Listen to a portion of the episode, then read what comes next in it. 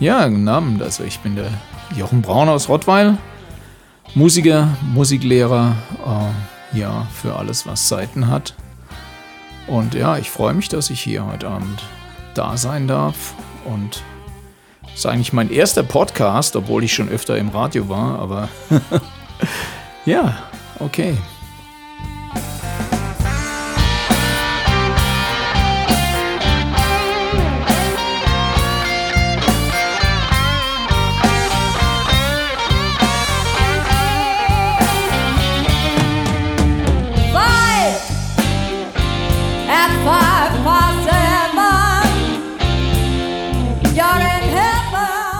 Genau, und damit herzlich willkommen zu Map of the Past. Heute mit Jochen Braun, der Blues-Legende schlechthin bei uns im Kreis eigentlich, um mal ein bisschen vorwegzugreifen. Als erstes, wie würdest du dich in drei Worten beschreiben? Follow your dream. Okay, und in Deutsch? Folge deinem Traum. Okay, na dann. Das Lass war jetzt nicht so schwer, ne? Lassen wir so gelten, ist okay. Finde ich aber ganz gut, dass äh, auf Englisch, äh, das ist immer so, äh, wenn du als Musiker hier in Deutschland äh, groß wirst und du hast äh, eigentlich deine Muttersprache ist Deutsch, aber auf der anderen Seite wirst du so, bist du sozialisiert worden, wenn du in meinem Alter warst, viel mit englischsprachiger Musik, dann hast du immer diesen Zwiespalt. Deswegen habe ich mir das eigentlich auch gedacht. Das kommt gut, wenn man das dann auf Englisch rüberbringt. Es passt auch gut zu dir. Ne? Würde ich auch sagen. Man mag es nicht glauben, wenn man dich sieht, aber geboren 1959 und aufgewachsen in Ellenstadt. Nee, Ellerstadt. Sorry. El Ellerstadt. Hab ich mich verschrieben. Passiert. Was waren denn deine ersten Berührungen mit Musik? Also angefangen hat es, ich kann es nicht genau sagen, ob es vier oder fünf war, aber ich habe irgendwann das Tonbandgerät von meinem Papa entdeckt, das alte Grundig. Und die kleinen Spulen, die hatten es mir angetan. Und da waren die ganzen alten 50er Jahre Schlager drauf und äh, so Sachen wie Rote Lippen, also Lucky Lips im Original und äh, äh, ich denke auch einiges von Katharina Valente und solche Sachen. Und äh, das habe ich als kleiner Pümpf so rauf und runter gehört. Später bin ich dann äh, über seine Schallplattensammlung, die immerhin so Sachen wie Beatles äh, und Stones enthalten haben, äh, bin ich tatsächlich dann so auch relativ früh schon mit der aktuellen Popmusik der damaligen Zeit in Berührung gekommen. Cool. Was war denn dein erstes Instrument, was du jemals gespielt hast? Also das erste Instrument, mit dem ich, äh, das ich spielen musste, war die Melodica. Die dürfte ja hier in der Region äh, weitlich bekannt sein. Ja.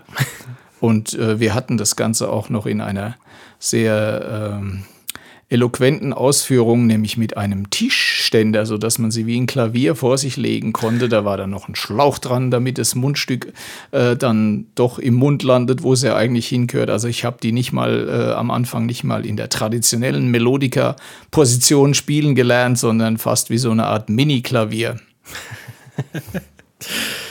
Dann mit elf Jahren hast du Free und Leonard Skinner gesehen. Also im Fernsehen natürlich. Ne?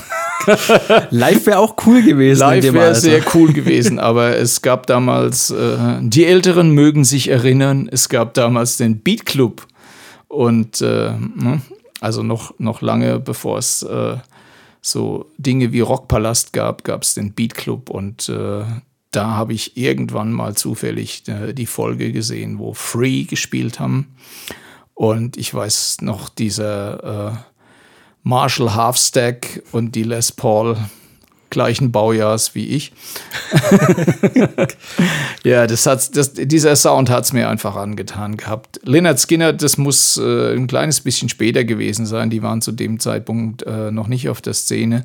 Aber auch das weiß ich noch, dass das äh, damals auch epochal für mich war, weil diese Geschichte mit drei Leadgitarren, die sich so richtig äh, die Bälle zugeworfen haben, das war damals für mich wirklich äh, so eine Art Erweckungsmoment, sowohl eben diese Free-Geschichte als auch äh, eben dieses Lynyrd Skinner im Fernsehen. Also ich werde die Bilder, die ver vergesse ich bis heute nicht, obwohl es schon richtig lange zurückliegt. Und das war so, von dem Moment an wusste ich eigentlich, wohin die Reise gehen sollte. Ohne dass ich jetzt sofort äh, den Weg eingeschlagen hätte, aber der, der Samen war gelegt, sagen wir mal. Wer hat dich dann inspiriert, selber Musik zu machen? Gab es da so Schlüsselmenschen? Ja, also wie gesagt, mit zehn äh, bin ich äh, auch zu den Pfadfindern gekommen. ja, ich war schon so ein bisschen so ein Naturfex durch meinen Großvater, der mich schon äh, hier in der, der, deswegen sind wir eigentlich auch hier in der Region, weil wir im Haus meiner Großeltern, äh, im ehemaligen Haus meiner Großeltern leben. Und der hat mich schon als kleiner Junge, immer wenn ich hier in Urlaub war, hat er mich ähm, mit Skiwanderungen und anderen Wanderungen äh, stundenlang durch die Natur geschleppt und so lag es eigentlich nahe, dass ich da mit zehn bin ich dann zu den Pfadfindern gekommen in meiner in der Nähe von meinem Heimatort und ja, und dort gab es halt, wie es so üblich ist, jede Menge Pfadfinderlieder und mein erster Hero war damals eben der Bertie Senft.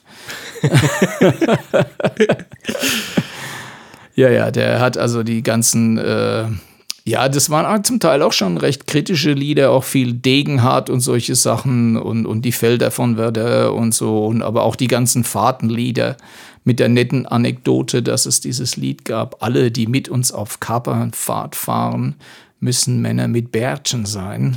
Das hat mich, glaube ich, stark geprägt. Ja. Und das Lustige war, ich habe jahrelang immer gedacht, das wäre ein Kapernfahrt.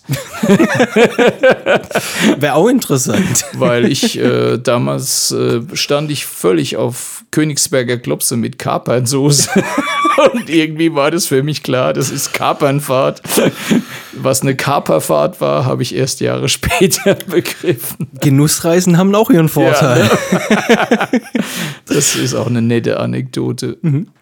Was du mir mitgeteilt hast, dass deine ersten Platten waren Led Zeppelin, Diremaker, mhm. Band in the Band äh, on the Run. Band von, on the Run. Von Wings, ne? Genau.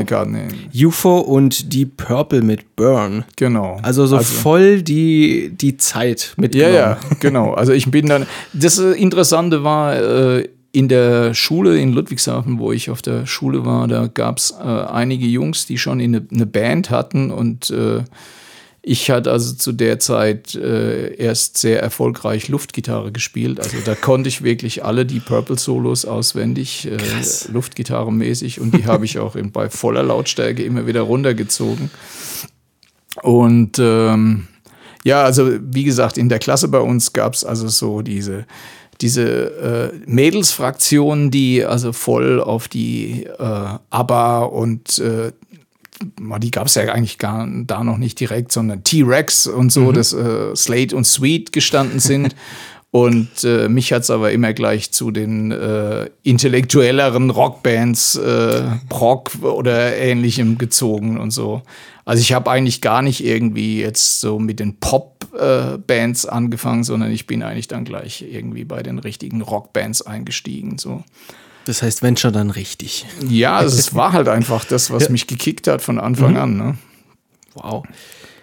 Dann nach der Luftgitarre kam irgendwann dann auch mal die erste echte Gitarre. Genau, die, die habe ich auch wieder, äh, das hatte auch wieder mit den Pfadfindern zu tun. Und zwar unser damaliger Stammensführer, der hatte eben so eine günstige äh, Klassik Nylon String, die er irgendwie, das hatte ja jeder bei uns damals, also von den Älteren. Und äh, irgendwann hat er sie mir für 70 Öcken äh, an mich weitergegeben. Und wenn du dich, äh, wenn du das Blatt gelesen hast, da steht dann daneben Rasierklinge. Und das war auch eine nette Anekdote. Also ich war ja damals schon 16, als ich die äh, erworben hatte von ihm. Also ich bin eigentlich in, in Sachen Musik ein echter Spätstarter in, in Sachen Selbstmachen. Und äh, wie gesagt, die einige Jungs in meiner Klasse waren schon längst in der Band und äh, haben da noch immer schön die Mädels abgeschleppt schon und ich habe da immer noch irgendwie mit der Luftgitarre geübt. Und dann hatte ich endlich diese äh, Klassikgitarre und äh, den Peter Bursch, ne, weil ich dann, der war ja naheliegend irgendwie, mhm. aber kein Plektrum. Uh. Ja, aber ich hatte schon etwas Bartwuchs und also hatte ich Rasierklingen. das Ergebnis war, dass es ein sehr kurzweiliger äh, erster Akkordabend war, weil ich mir sofort die hohe E-Seite durchgeschnitten habe. Hinterher dachte ich, wie kann man nur so blöd sein mit Rasierklingen Black als Black? Ein Versuch ist es wert. Hat es dann mit den Mädels auch geklappt? Ja, natürlich. Sauber. Und das, obwohl erst ein Jahr später die E-Gitarre dazu Genau, kam. die E-Gitarre kam, kam ein Jahr später, ja. Und die Mädels auch. ja, nee, die, also das war äh, auch ähm, eine tolle Geschichte, diese, diese Luxor Strat, die sah eigentlich so aus, wie die 70er Jahre Strats damals so aussahen, äh, und zwar in Natur. Und das, da stand ich auch irgendwie völlig drauf. Und ich weiß noch, dass ich die mir von meinem Ausbildungsgeld bin ich dann nach Mannheim gefahren. Da gab es so ein, äh, ja, das so klein war er gar nicht, aber äh, das war so Klavier und, und, und äh, Musikhaus irgendwie. Und der hatte eben im Keller hatte der diese, diese Gitarren und dann habe ich mir diese Luxor Strat dann auch noch damals noch mit dem schönen äh, äh, Fender-Style Tweed-Koffer dazu und, und äh, war- ich war stolz wie Bolle und irgendwie habe ich mir auch, ich glaube, einen Verstärker habe ich auch noch gleich irgendwie so einen günstigen äh, Transistorverstärker, der allerdings sehr übel klang. Den habe ich gleich nach einer Woche wieder über eine Zeitungsanzeige verscherbelt. Und äh, die Gitarre, ja, die hatte ich dann eine ganze Ecke lang und damit auch meine ersten äh, eigenen Band-G-Versuche gemacht weil ich dann, ich habe dann Ausbildung gemacht, eben als Industriekaufmann und in, die, in diesem Konglomerat von äh, Kollegen, die äh, mit mir Ausbildung gemacht haben, gab es eben auch schon ein paar Leute, die musikalisch schon eine Zeit lang an, aktiv waren und wir haben dann in der, wie das oft so ist, wir haben damals, äh, Proberäume waren schon immer rar und das war eine Kirche, wo wir dann irgendwie so in den Nebenräumen da ein bisschen spielen konnten, so nach Feierabend. Okay. Was habt ihr dann mit der, mit der Band so für Musik gemacht? Das war eigentlich, ja, äh, konntest du gar nicht so, war nicht so definiert, weil ich war damals wirklich noch nicht so äh, der Bringer nach einem Jahr, dass ich irgendwie jetzt hätte äh, die klassischen Rocksachen schon gespielt, wobei die, die beiden Jungs kamen auch gar nicht so aus der Rock-Ecke, die kamen eher aus der Folk-Ecke. Und tatsächlich äh, bin ich auf diesen einen Gitarristen vor kurzem mal wieder über irgendeinen äh, ehemaligen Bekannten äh, darauf aufmerksam geworden. Den gibt es immer noch als, äh, als Live-Musiker. Die waren damals Wow. als Folkband sehr aktiv gewesen. Und wie gesagt, das äh, ursprünglich kam ich ja eigentlich auch so ein bisschen aus der Folk-Ecke und äh, da haben wir eigentlich, ja, wir haben einfach so ein paar Akkorde runtergeschrubbt. Jetzt kannst du noch gar nicht äh, konkret sagen, was das war.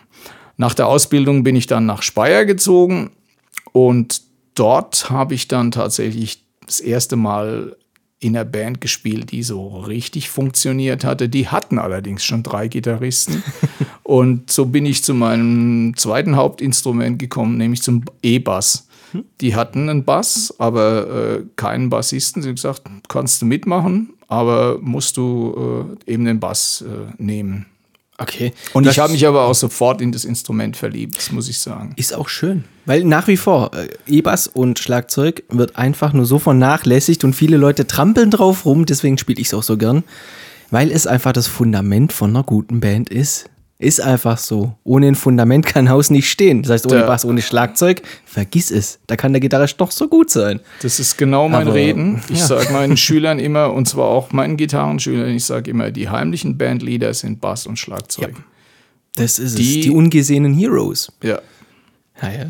Nee, nee, also da bin ich ganz bei dir. Und wie gesagt, das war also damals auch wirklich sehr gut, weil auf der Gitarre war ich sehr autodidaktisch, aber auf dem Bass hatte ich, äh, da gab es einen Kontrabassisten, der äh, um die Ecke gewohnt hat, von dort, wo ich damals wohnte. Und der Markus Kaminski, der war äh, Meisterschüler in, in Mannheim und äh, der hat äh, Jazz und Klassik gleichzeitig gemacht und ähm, zu dem bin ich hin und habe gesagt, äh, du, ich würde es gern richtig machen. Und er hat mir auch gleich, da habe ich, also dieses Instrument habe ich tatsächlich gleich nach Noten von der Pike auf gelernt und äh, das war, ähm, ja, also ich hatte einen, tollen Einstieg in dieses Instrument Bass.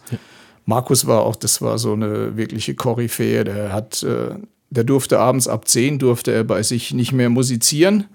Und dann kam er immer zu mir in meine Vier-Zimmer-Wohnung und hat dann äh, sehr zur Freude meines damaligen Hundes bis nachts äh, um drei oder so in der Küche äh, seine Etüden geübt und so. Das hat mich keinen Bohnen. Ich konnte bestens schlafen, während Markus da Hat was, ja. sein Zeug. Und mein Hund hat sich immer gefreut, wenn Markus kam. Und im, im Sommer ist er immer, in, in den Dompark äh, in Speyer gedackelt und hat bei Domparkbeleuchtung seine Etüden äh, geübt. Und wenn er dann äh, selber Unterricht hatte bei seinem Lehrer, dann ist er immer von Speyer nach äh, Ludwigshafen mit dem Kontrabass getrennt. Das fand ich damals auch sehr beeindruckend. Ah ja, find mal jemanden, der mitnehmen kann. ja, er hat immer jemand gefunden. Nee, Markus, das war damals auch mein großes Vorbild so am Bass. Ne? Was du ja noch reingeschrieben hast, dann wo du in Speyer warst, gab es endlose äh, Jam-Sessions Genau. im alten Keller. Ist Genau. es eine Kneipe oder war es Nee. einfach nur ein Keller?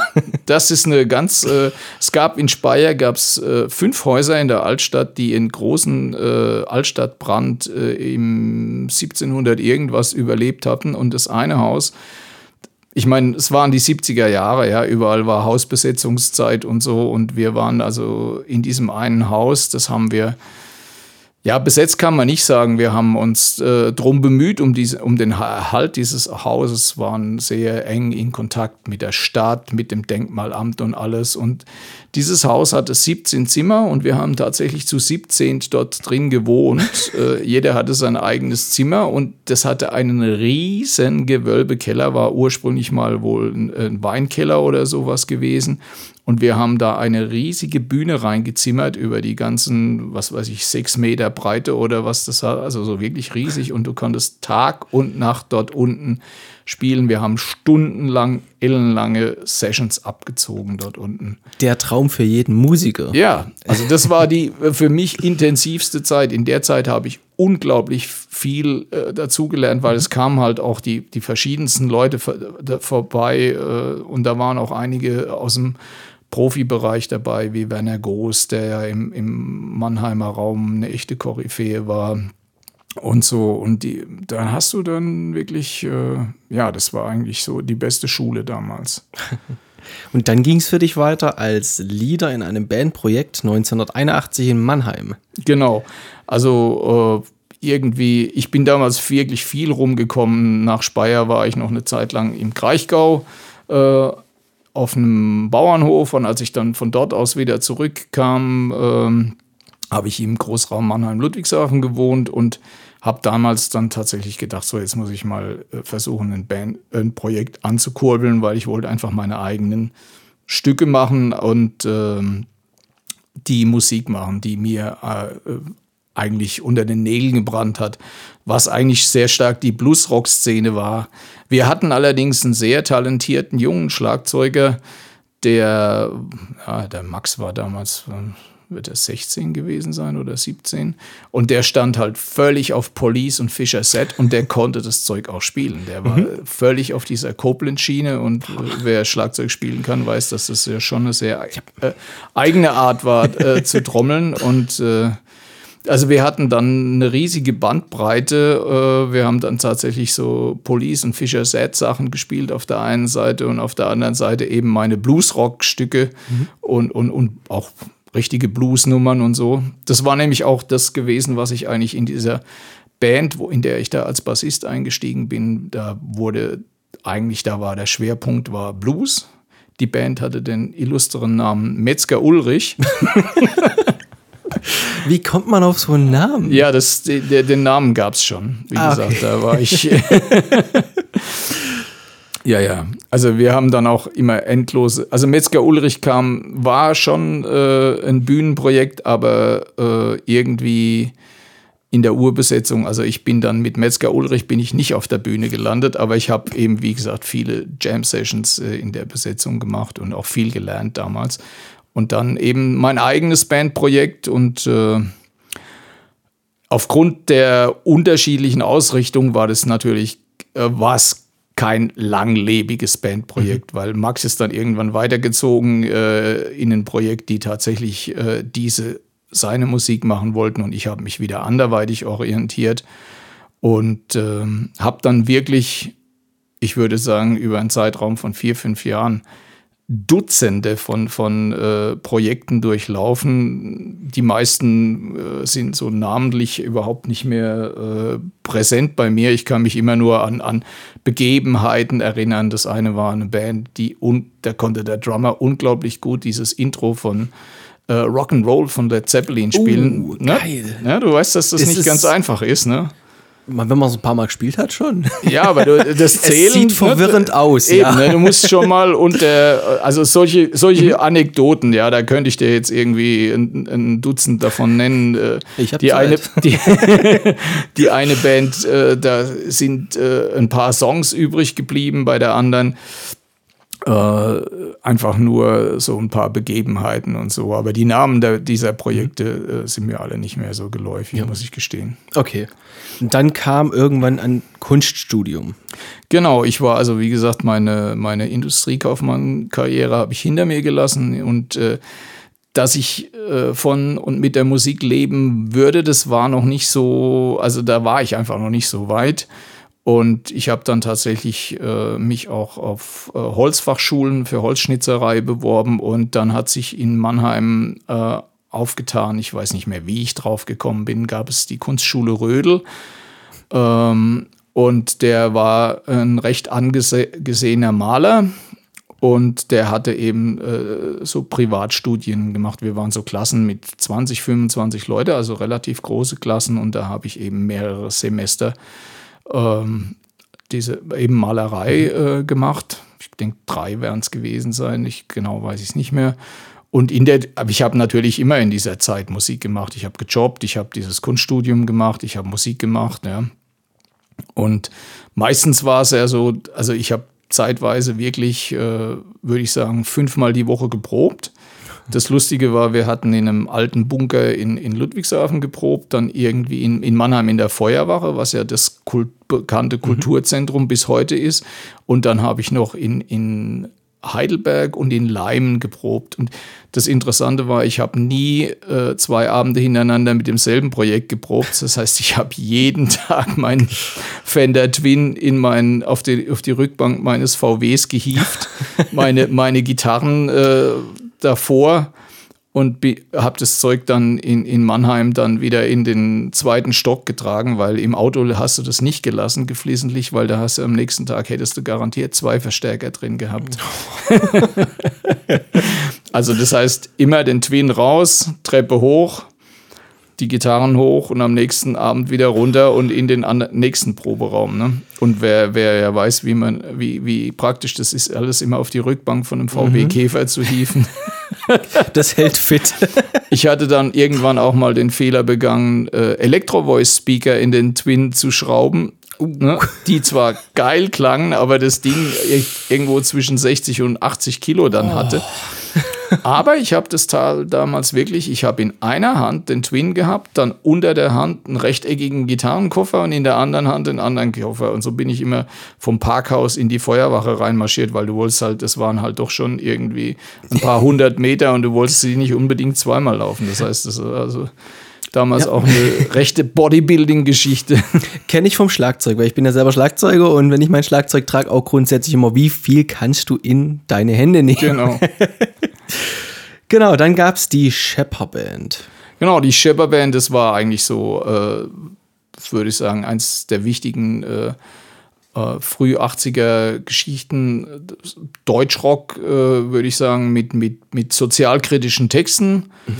Und äh, das war, das sah also auch nach einem sehr vielversprechenden Projekt aus. Und äh, wir haben damals auch äh, intensiv Studioaufnahmen gemacht. Hatten damals gab es ein kleines Studio irgendwo in Mannheim äh, und äh, das war, war, also ja, wie gesagt, äh, war eine recht interessante äh, Phase dort gewesen, weil das war so eine der wenigen Phasen, wo ich ganz intensiv tatsächlich deutschsprachige Musik gemacht habe, ja.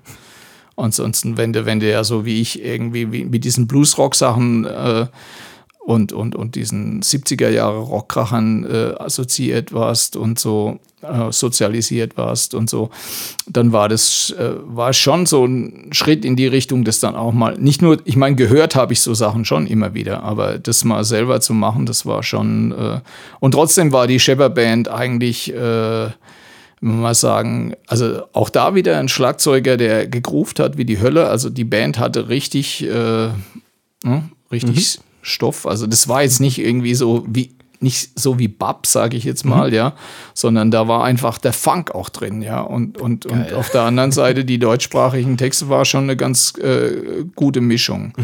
Warum das Ganze letztendlich äh, nicht gezündet hat, kann ich dir heute auch nicht mehr sagen. Aber es ist, äh, war ein sehr vielversprechendes Projekt. Und wir hatten damals auch, wie gesagt, ähm, Aufnahmen gemacht, die eben Richtung Platte gehen sollten und so. Und ja, die Anekdote war, dass wir das in einem Studio gemacht haben äh, mit den Jungs, die dieses Studio betrieben hatten. Die sind kurz davor erst von einer Tour mit Rainbow zurückgekommen. Was? Und ja, ja, die, es war sehr interessant, doch, die, weil die doch so ein bisschen aus dem Nähkästchen plaudern konnten über meinen ehemaligen Helden Richie Blackmore. Ne? Das war schon äh, so. Das ist schön, so dieses Stückchen näher dran an dem. Genau, das war. Ich kenne jemanden, der jemanden kennt, der. Ja, Nee, nee, es war, war, war damals für mich schon auch eine, eine sehr interessante Episode gewesen, äh, diese Aufnahmen dort bei den Jungs im Studio. Irgendwo zu Hause sind auch noch die Aufnahmen von der Shepper Band, aber für, das- für den nächsten Podcast bringe ich die Sachen mal mit. gerne. Wann machen wir einen Termin? Morgen? Übermorgen? Wann hast du Zeit? Genau. Mit diesen Worten gehen wir in die werbefreie Werbepause. Bis gleich. Bis gleich.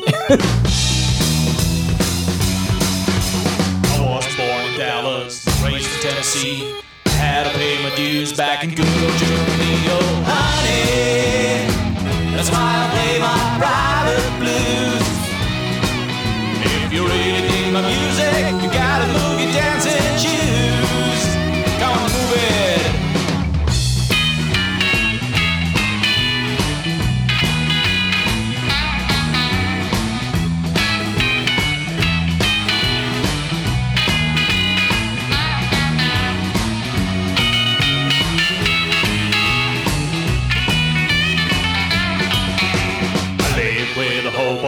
on the road sky. I felt so lonely, I thought I would die. Honey, that's why I play my private blues. If you really dig my music, you gotta move your dancing shoes.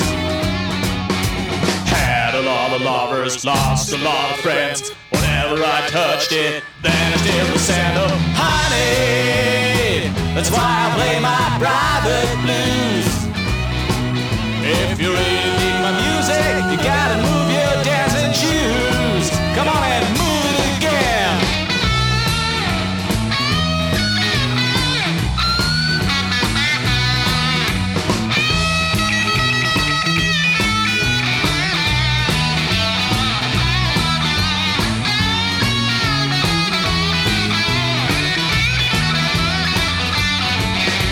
I played my guitar for nearly 20 years. We had our ups and downs, but it made me lose my fears. Honey, can you hear my private blues? If you really dig my music, you gotta move your dancing shoes. Still alive well, playing here for you. Oh, what a thrill every time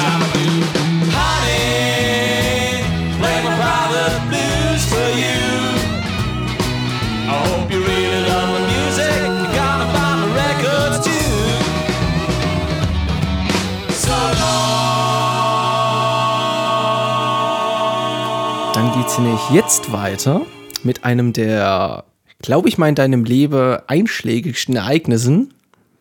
Du hast deine Frau kennengelernt. Genau, das war jetzt auch wieder so eine.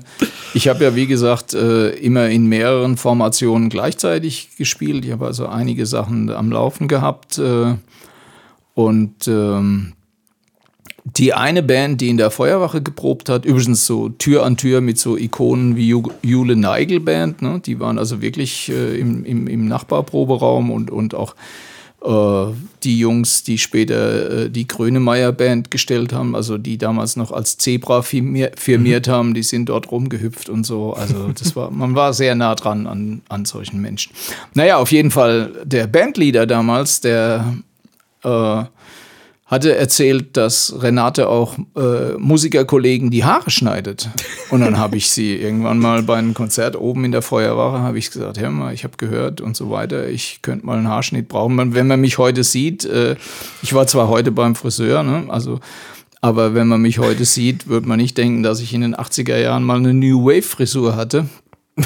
Aber tatsächlich, ja. Und dann habe ich sie eben gefragt. Ja, dann haben wir einen Termin ausgemacht und äh, dann bin ich da so mit meinem Hund, den ich damals hatte, bin ich dann eben aufgekreuzt und sie hat mir die Haare geschnitten und irgendwie hat es dann Klick gemacht und äh, so über das nächste Vierteljahr ist man sich dann irgendwie immer näher und näher gekommen und dann so, ne? Ja, cool. Ja, so sind Das heißt, die Friseuse nach Hause geholt. Den, das ist jetzt etwas despektierlich, die Friseuse. War nicht böse gemeint. ja, ja, alles gut. Und dann ging es in eine andere, komplett andere Richtung. Weg von Blues, weg von Rock, hin zum Jazz mit Pink Panther. Genau, das war eigentlich so, äh, wir haben eigentlich, ähm, also Jazz war immer schon so eine heimliche Liebe von mir gewesen und wir haben damals einfach äh, gesagt, okay, wir, wir wollen ein bisschen was kommerziell orientiertes machen. Das denkt man jetzt bei Jazz nicht sofort, aber so, sobald du anfängst, Jazz äh, mit Vocals zu versehen, kannst du eigentlich ganz gut äh, diese ähm, Kulturgeschichten spielen, ja. Also du kommst so raus aus der Kneipenszene oder aus der Pubszene und, und kommst du, kannst du eben so die etwas besser äh, gebuchten äh, Kulturstätten spielen. Und das war damals so unser Konzept, dass wir wirklich ähm, so Bar-Jazz gemacht haben. Ähm, eben, wie gesagt, mit Vocals, mit Saxophon und, und richtig äh, edel, also direkt, äh, sag ich mal, äh, von der Lederhose in den Anzug umgeswitcht. Die Haare waren ja eh kurz zu der Zeit, das war also dann, äh, musste man sich auch nicht so vom, vom Dress, aber dann auch wirklich so alle mit äh, der pinkfarbenen Krawatte, so, da gibt es noch ganz nette äh, Fotos von damals. Und wir haben das richtig groß aufgezogen, hatten dann auch Demo-Aufnahmen äh, in Frankfurt im SAE, sagt, äh, sagt ihr das was? SAE, dieses, dieses, diese, ähm, äh, die betreiben eigentlich, ich weiß nicht, ob es weltweit ist, aber europaweit äh, so Studios. Äh, also da kannst du lernen, wie du Studios, äh, wie du im Studio arbeitest. Ne? Ah, okay. Und, ne? das heißt im Endeffekt wie Hofer dann. Genau, so in der Art. Ne? Und, und äh, also kannst du richtig eine Ausbildung machen. Äh, wie, wie, der, wie das aktuell ist, weiß ich nicht mehr. Aber das damals waren die ein großer Player und die haben auch immer Leute gesucht, äh, die dort praktisch für die Abschlussklassen dann äh, richtig unter Live-Bedingungen praktisch Aufnahmen gemacht haben. Und dann haben wir eine volle Produktion dort auch gefahren. Das war so eine, so eine Art Joint, Joint Venture. Wir haben uns also zur Verfügung gestellt und, und haben dann äh, praktisch eine, eine Platte gemacht dort.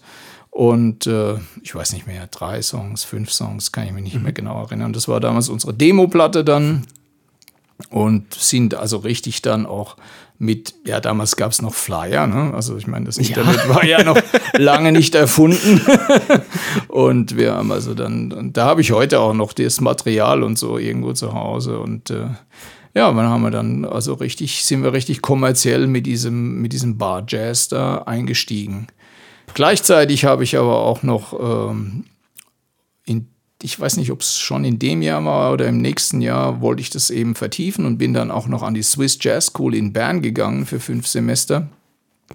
Und ich hatte aber auch noch äh, eben, ich, bei mir schlagen immer mehrere Seelen in meiner Brust und so, so kam es dazu, dass ich äh, eben den Thorsten auch kennengelernt habe. Thorsten Walt Bender, der auch im Rhein-Neckar-Raum eine echte äh, Koryphäe damals war, als Schlagzeuger, der aber auch ein sehr guter äh, Rhythmusgitarrist und, und Mandolinenspieler äh, war. Und wir haben damals äh, Walt Bender and the Immigrants gegründet.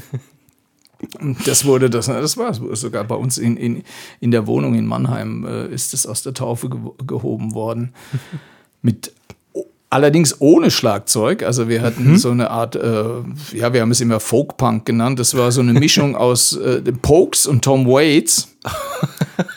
Thorsten hat eine wahnsinnige, äh, markante Stimme. Ähm, zu, und dann sieht er auch noch so ein bisschen aus wie John Lennon irgendwie immer. Äh, und und äh, ja, ja, und er, also wir haben, wir hatten praktisch äh, einen Kontrabass, Slapbass als, als Rhythmusgroove. Groove. Mario Fadani aus Heidelberg, der war also der, der war unsere Rhythmusmaschine und Thorsten und ich haben uns immer abgewechselt mit äh, Gitarren und Mandoline. So bin ich zur Mandoline eigentlich gekommen. Das war dann mein drittes Instrument dann. So kam die in mein Leben, weil bin dann halt losgezogen, habe mir eine gekauft und äh, er konnte schon richtig gut spielen. Er hatte so eine Banjo-Mandoline und äh, dann, also einer von uns spielte immer die Mandoline und der andere eben die Gitarre, ja.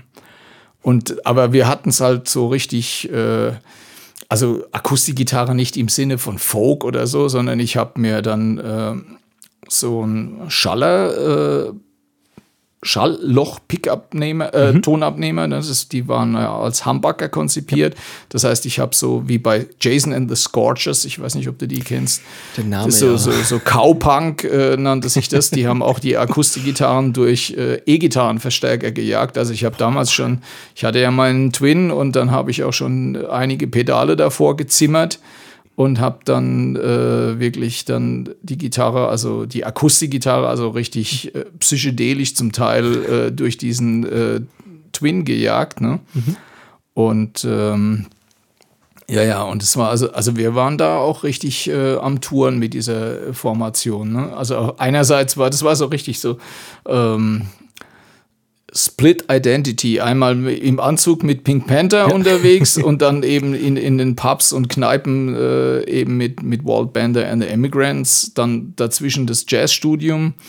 Und, und äh, ja, Hat es dann immer so gut geklappt mit dem Wechsel zwischen den zwei Welten oder bist du auch mal mit der falschen Klamotte aufs falsche Konzert? Das nicht, nee, das muss man sagen. Also das war eigentlich, äh, nee, das ist mir nie passiert, ehrlich gesagt.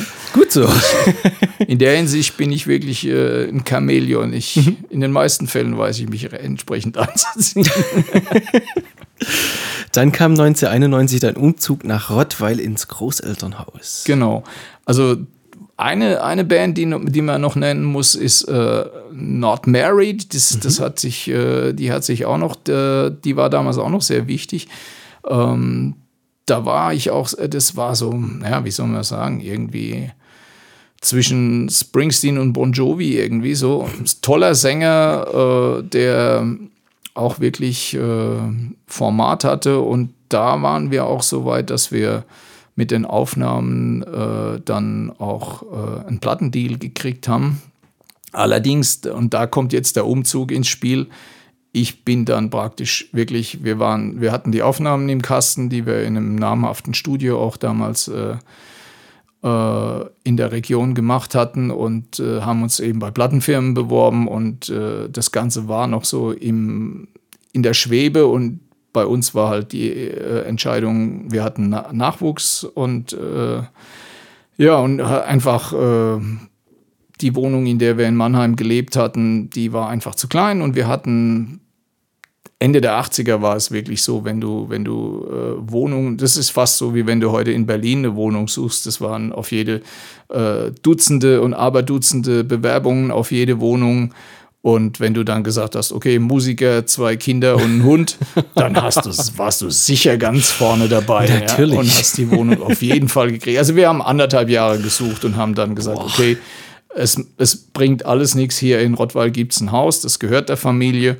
Und äh, wir fangen hier nochmal neu an. Und so kam ich eigentlich in die Region. Das war tatsächlich so, dass wir einfach gesagt haben, wir wollten, dass unsere Kinder einen gewissen Lebensraum äh, Raum haben. Und äh, wir haben eben, wie gesagt, im, eigentlich im Großraum Heidel Heidelberg wollten wir so ein bisschen in die, äh, in, in die Natur raus und so. Und es hat einfach nicht funktioniert. Also es, nach anderthalb Jahren haben wir einfach das Handtuch geschmissen. Was für uns nicht so ganz einfach war, weil wir wirklich eine Menge äh, sehr guter Connections hatten. Das war, ging sogar so weit, dass ich das eine Projekt, äh, da bin ich tatsächlich, äh, das war eine sehr, sehr gut besetzte äh, Top 40 Band, mit denen habe ich also noch ein Dreivierteljahr gespielt, als ich schon hier unten wohnte. Das heißt, ich bin als zum Proben dann nach Mannheim gefahren. Nenn nicht jede Woche, aber tatsächlich äh, so alle zwei Wochen, wenn wir nicht gespielt haben. und äh, tatsächlich dann auch äh, dann von dort aus nachts nach Hause gefahren. Ja, also das heißt, ich bin dann irgendwann, weißt du, irgendwann kurbelst du halt das Fenster runter. Äh, hast entweder den Sender gesucht mit Schlager oder den mit klassischer Musik, irgendwas, was dich, was du nicht so gut kanntest, damit es dich eingeschläfert hat und hast das Radio voll aufgedreht und geguckt, dass der Fahrtwind dich äh, daran hindert, einzuschlafen. so ab, ab Horb habe ich meistens äh, Schlitzaugen gehabt und bin auf Autopilot, aber es war ja nichts, nichts los um die Zeit. Ne? Aber ich bin immer heil nach Hause gekommen. Aber also wie, wie gesagt, nach einem Dreivierteljahr war, war, war klar, das hat, macht einfach keinen, macht keinen Sinn. Obwohl es mir wirklich auch äh, sehr äh, schwer gefallen ist, die ganzen Projekte hinter, dahinter zu lassen, weil wir hatten hier auch ja null Connections. Wir fingen wirklich von vorne an.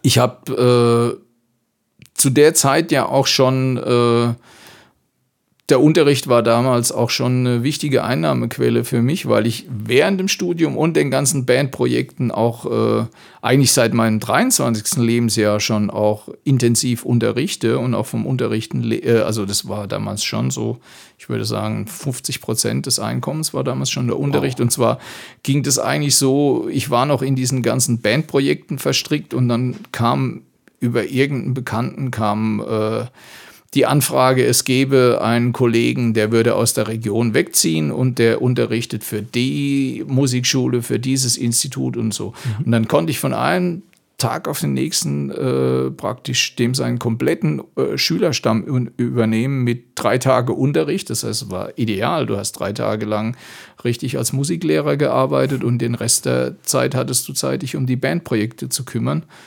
Und äh, von dem Tag an habe ich eigentlich ausschließlich von der Musik gelebt. Also seit meinem 23. Lebensjahr, muss man sagen. Da bin ich schon ja drüber. Mist, ich bin zu spät. Ich- Wobei ich lebe ja passiv auch von der Musik. Naja, das ist, äh, in, im Grunde genommen sind wir doch eine große Familie, oder? Ah ja. Und ich ja- bin froh, dass du damals umzogen bist, sonst hätten wir uns, glaube ich, niemals kennengelernt. Ja, auf, wenn wir uns nicht zufällig auf einer Raststätte. So, was ist das für ein Japaner? Ah, das ist Jochen Braun. Ah, okay, gut.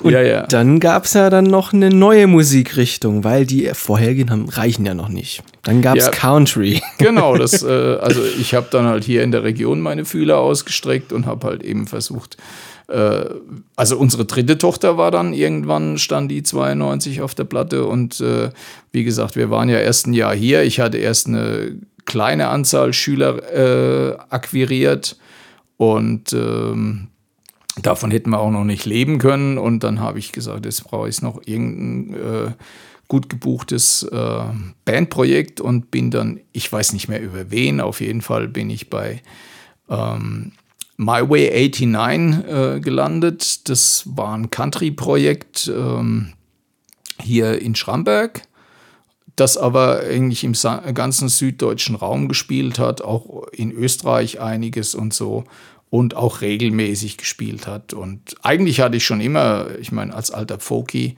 äh, hatte ich schon immer auch ein, ein, ein, Fable für Country-Musik und muss sagen, ich habe dann auch äh, viel mich reingearbeitet, richtig in, in, die, in, die, in die authentische äh, Geschichte so. Ne? Das heißt auch, du machst es. Es gab, also was so Anfang der 90er ja schon sehr, sehr, sehr äh, angesagt war, war das sogenannte New Country.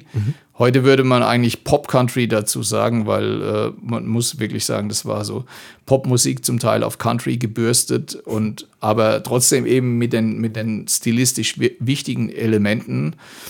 Und eines der wichtigsten Elemente war, dass du erstmal deinen Verzerrer ausgeschaltet hast, ja, weil diese Jungs spielen super clean und sie spielen super präzise und Ja. sie spielen super schnell, super clean, super präzise, ja. Und das war also eine ganz andere Herangehensweise, wenn du aus dieser Free Jimi Hendrix Ecke gekommen bist.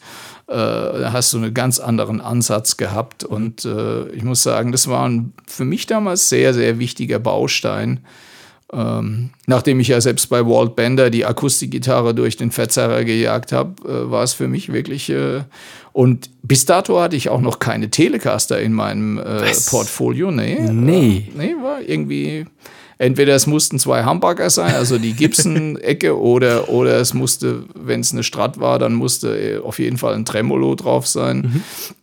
Und ähm, dann habe ich mir tatsächlich eine, eine Tele besorgt, die ich bis heute habe. Die habe ich damals auch noch äh, in Mannheim gekauft, bin ich auch noch, weil das war so da, damals äh, mein Laden, verstehst du? Den habe ich irgendwie im Herzen doch noch mitgebracht, bevor ich bei euch so richtig heim, äh, heimlich geworden bin. Und äh, zu denen hatte ich einfach noch äh, eine Menge Kontakt auch. Und ich habe Rabatt bekommen. Nee. Sag das nicht zu laut, sonst wird sie jeder. Ja, auf jeden Fall. Ähm, nee, den Laden gibt es inzwischen auch nicht mehr. Aber die hatten eine da, das ist äh, eine Schecter-Tele gewesen. Und zwar nicht, äh, damals nicht äh, Schecter, mit Schecter auf der Kopfplatte, sondern das war aus dem ersten Jahr, als Schecter angefangen hat, Parts zu verkaufen. Das heißt also, wenn du den Hals abschraubst, siehst du das Datum 75 in der Halstasche drin, Schecter 75 gestempelt. Das ist das erste Jahr, als Schecter auf den Markt kam mit Parts, ja. Und da habe ich also Body und Ding.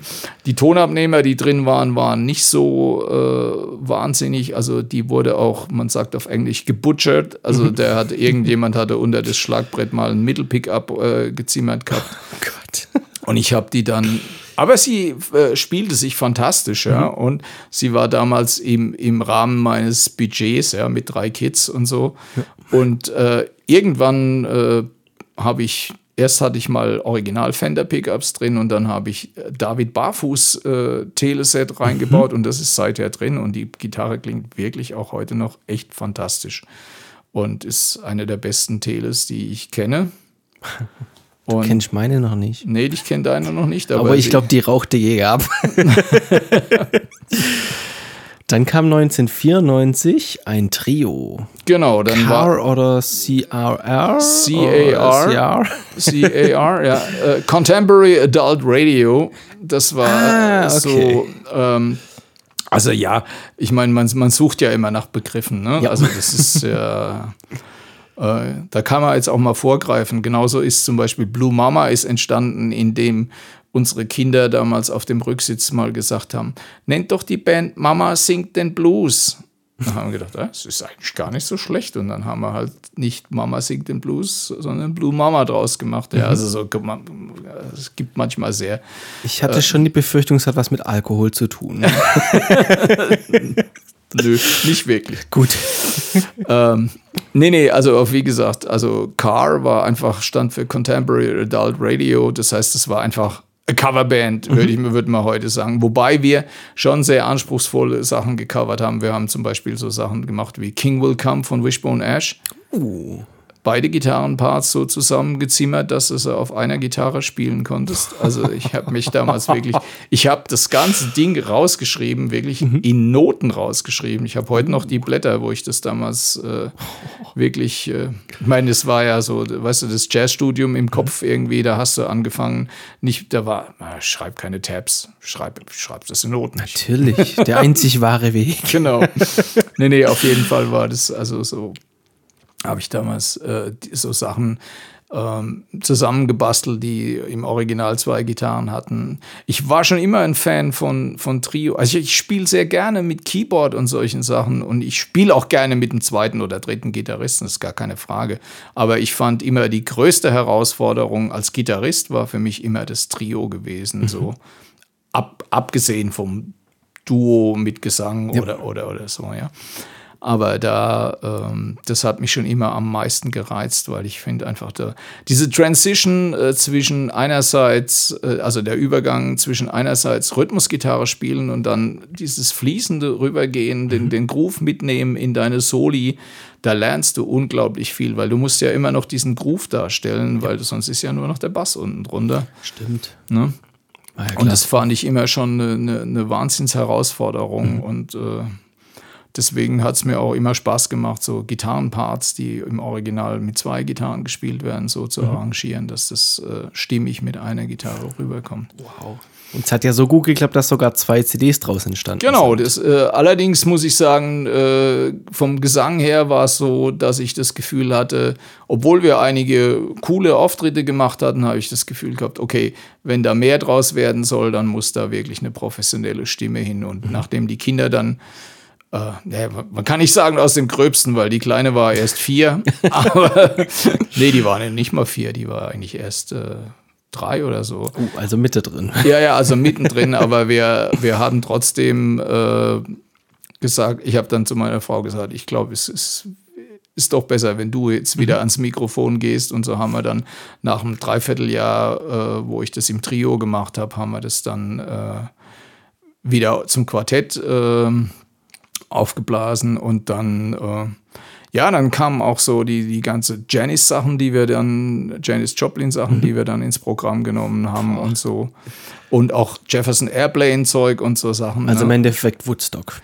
Genau, das war also das war schon unsere unsere genau unsere Richtung damals und äh, da gab es dann eben wirklich äh, auch diese Card-CDs sind eigentlich sehr interessant, weil wir damals äh, auch also diese, das war das eine Standbein, waren diese, diese Woodstock Generation Sachen und das andere äh, Standbein waren, waren Eigenkompositionen. Und da gibt es einige sehr, also auch, auf die ich auch heute noch sehr stolz bin, äh, Kompositionen. Und ähm, ist lustigerweise das erste Lied, auf, äh, das ich für diese Scheibe aufgenommen habe, war Feedback-Gitarre. Damals, die habe ich damals auf meinem Vierspur-Kassettendeck aufgenommen. Und äh, ich habe mich einfach in den Raum gestellt und habe die Gitarre äh, praktisch äh, vor mir hängen gehabt und habe das Feedback äh, mit dem Verstärker machen lassen und habe das Ganze einfach mit dem Warmer-Pedal immer wieder rauf und so, also durch die, durch die ganzen Filter durch sozusagen. Und ähm, später haben wir das, äh, wir haben uns dann kurz danach eine der letzten neu zu erwerbenden äh, Band, 8-Spur-Bandmaschinen gekauft, weil das war die Zeit, wo da alles schon mit ADAT gearbeitet hat und, und es wurde immer digitaler, das Ganze. Und wir haben damals tatsächlich noch eine 8-Spur-Bandmaschine gekauft. Und äh, haben dann diese, diesen Track auf die Bandmaschine übertragen und äh, haben damals ähm, ein Schweizer Schlagzeuger, wie hieß er? Frei, aber Vorname fällt mir jetzt nicht mehr ein. Und der German Kleiber aus Rottweil, die haben zusammen äh, dann auf einigen Tracks auf der ersten CD Bass und Schlagzeug gespielt und die haben das so wahnsinnig auf diesen einen Groove unter diese Feedback-Gitarre genagelt, dass du eigentlich bei diesem Stück denken würdest, das ist live entstanden. Das ist ganz irre geworden. Also das ist so, das war so unsere psychedelische äh, Zeit so gewesen. Ich kann mich auch noch gut daran erinnern, wie wir damals äh, wirklich morgens im Studio, während die Kinder im Kindergarten waren oder im Kinderpark, äh, dann äh, wir wussten, um zwölf müssen, muss irgendjemand die Kinder abholen, aber wir, wir waren dann, also, okay, komm, wir probieren das Solo nochmal. Komm, äh, du hattest ja bei diesen Bandmaschinen auch immer so eine Learn-Funktion, das heißt, du konntest also auch Overdubs machen und konntest die simulieren, so oft du wolltest. Aber irgendwann musstest du dich entscheiden, okay, jetzt nehme ich es auf. Ja. Ja, und dann musstest du wirklich den, den, den, den Einsatzpunkt und den, den, den Stopppunkt, die musstest du perfekt erwischen. Also derjenige, der dann auf den Button gedrückt hat, ja. Und das, ich weiß noch, was wir da, ja, zehnmal durch. Okay, ich glaube, jetzt weiß ich, wie ich's. und dann kam die Aufnahme und, ah Gott, und jetzt hast du den Teil zu früh rein. Ist doch immer so. Der erste Versuch ist der beste. Ja, ja, Und man und- sollte es danach lassen. Ja, es kommt drauf an. äh, es gibt auch namhafte Kollegen, die, äh, man weiß, auch ein Herr Satriani Natürlich. konnte sich nie auf sowas einlassen.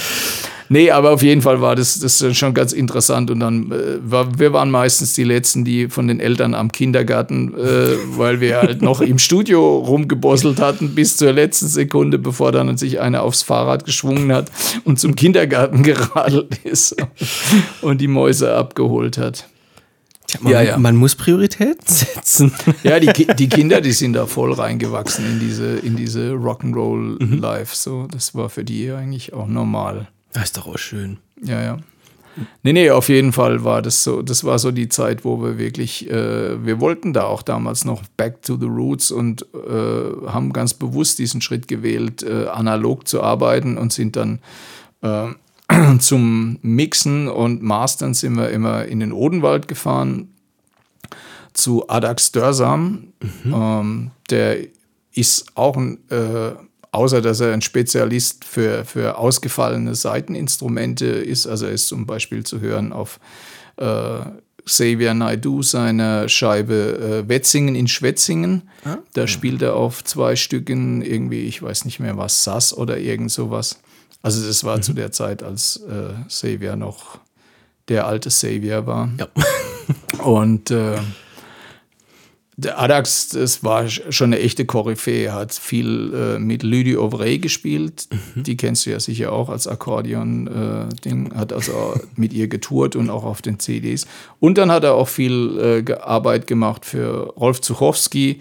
Und manchmal kamen wir auch an und er hat gerade Musik für die Sendung mit der Maus vertont und so. Also Adax ist wirklich äh, ein mit allen Wassern gewaschener äh, Kollege und außerdem hat Renate in ihren frühen Zeiten mit ihm zusammen in der Band gearbeitet und so sind wir zum, zum Mischen sind wir dann immer eben in den Odenwald äh, zum Adax ins Studio gefahren und haben diese Band, weil er hat auch früher auch mit Bandmaschine gearbeitet und kannte sich gut aus und hat dann wirklich das Maximale rausgeholt aus dem, was wir da gemacht hatten.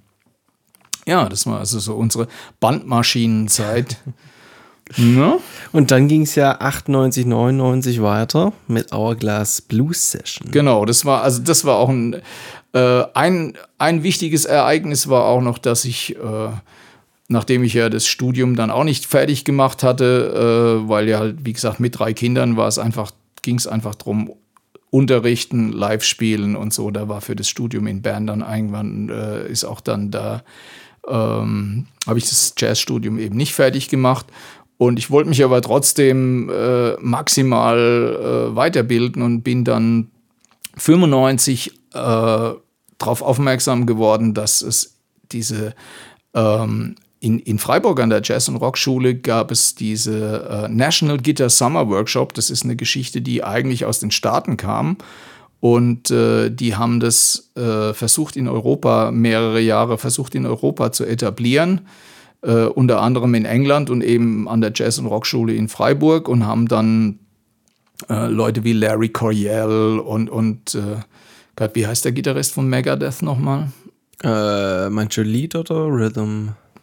Oder war es Dave Mustaine? Nee, es war nicht Megadeth. Wie, wie, wie heißen denn die anderen? Ach, da fällt mir jetzt der Name nicht mehr ein. Aber also es waren auf jeden Fall. Winnie Moore war auch da im ersten Jahr und, und eben für mich sehr wichtig Matt Smith aus New York. Der war damals den meisten nicht bekannt, der hat die Blues Class gemacht. Ich kannte ihn, weil ich äh, seit 85 den Guitar Player regelmäßig lese. Also krieg den immer aus den Staaten rübergeschickt.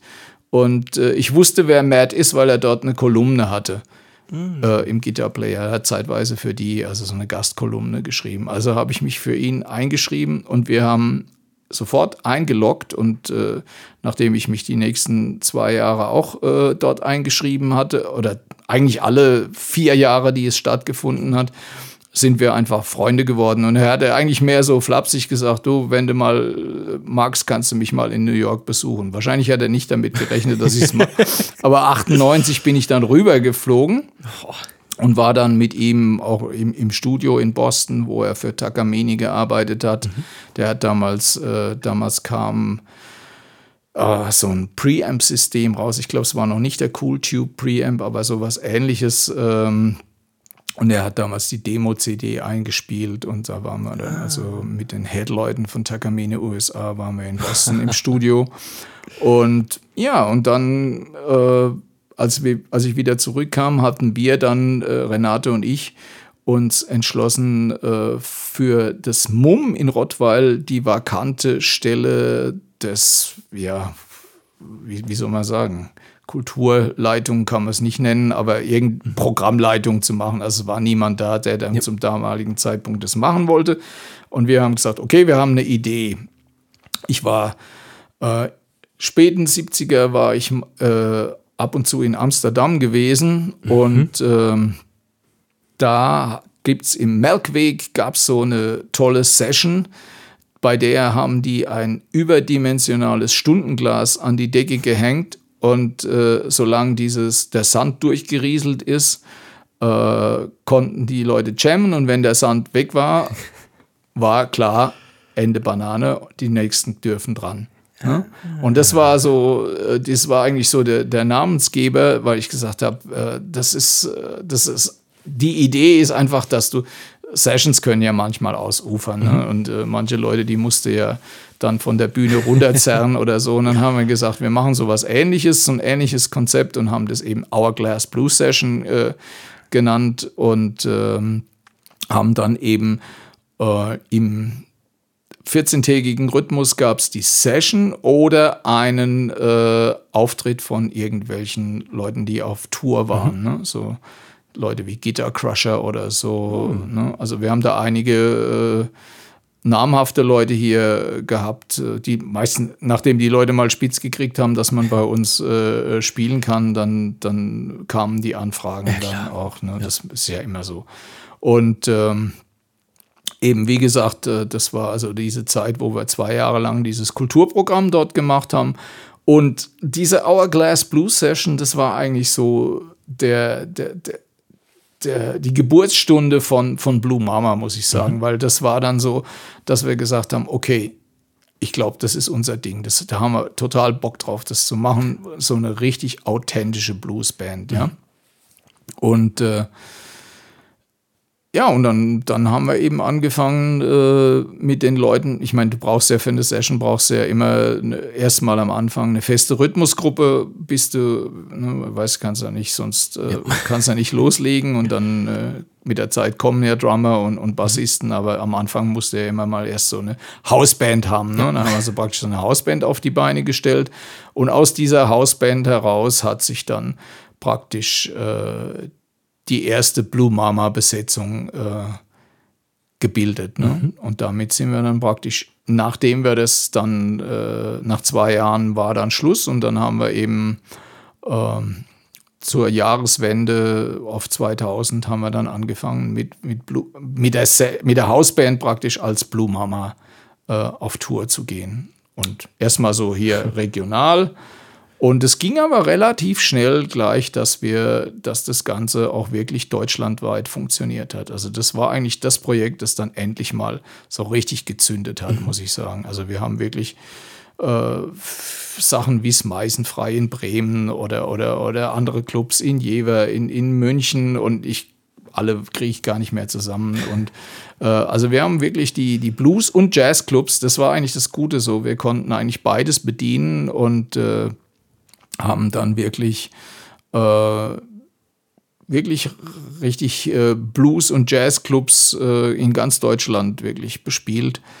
Das Interessante bei Jazzclubs ist, äh, wo der Jazzclub unterscheidet sich vom Bluesclub dadurch, dass über die Endstufe der Hausanlage irgendwas drüber gesch äh, geschweißt ist, damit du die Lautstärkeregler nur bis zu einem bestimmten Prozentsatz aufdrehen kannst. So. Interessante Anekdote, wir haben dreimal im, im Jazzclub in Mülheim an der Ruhr gespielt und jedes Mal haben sie uns gesagt, aber gell, ihr spielt so leise, wie wenn ihr bei eurer Oma im Wohnzimmer spielen. Das ist gut, wenn die Oma schwerhörig ist. Ja, Ne? es war immer, es war, das war, glaube ich, unser ältestes Publikum dort. Boah. Aber waren jedes Mal grandiose Auftritte. Und wie gesagt, also wir haben wirklich äh, viele tolle Clubs gespielt und auch einiges im Osten. Wir hatten zwei, wir nannten es immer unsere Ostagenten.